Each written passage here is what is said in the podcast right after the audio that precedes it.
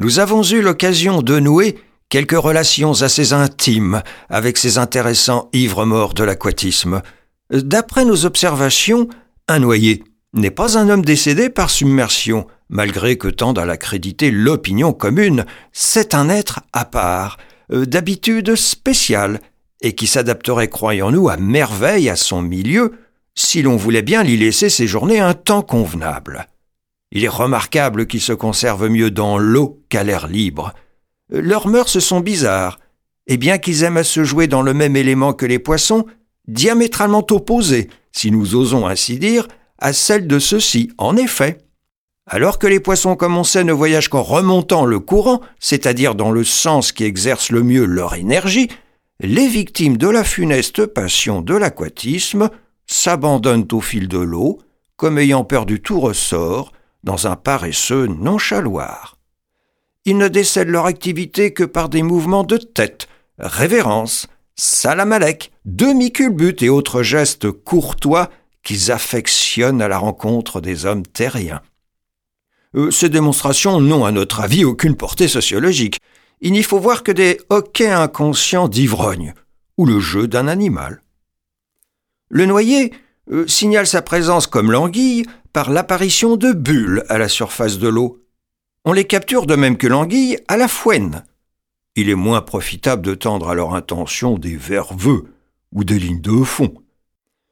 On peut être induit en erreur quant aux bulles par la gesticulation inconsidérée d'un simple être humain qui n'est encore qu'à l'état de noyer stagiaire. L'être humain, dans ce cas, est extrêmement dangereux et comparable en tout, comme nous l'avons annoncé plus haut, à un ivre mort. La philanthropie et la prudence commandent donc de distinguer deux phases dans son sauvetage. Premièrement, l'exhortation au calme. Deuxièmement, le sauvetage proprement dit. La première opération indispensable s'effectue fort bien au moyen d'une arme à feu, mais il faut être familier avec les lois de la réfraction. Un coup d'aviron suffit dans la plupart des circonstances. Il ne reste plus seconde phase qu'à capturer le sujet par la même méthode qu'un noyer ordinaire. Il est rare que les noyers aillent par banc à l'instar des poissons.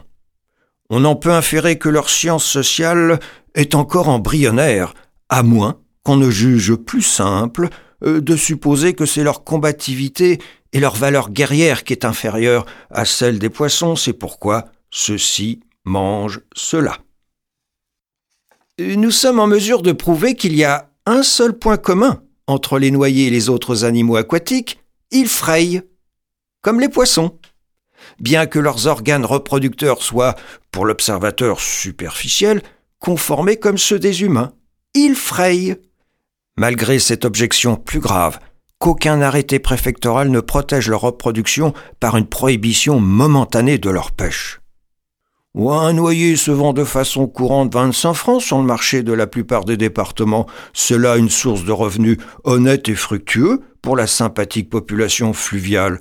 Il serait donc patriotique d'encourager leur reproduction.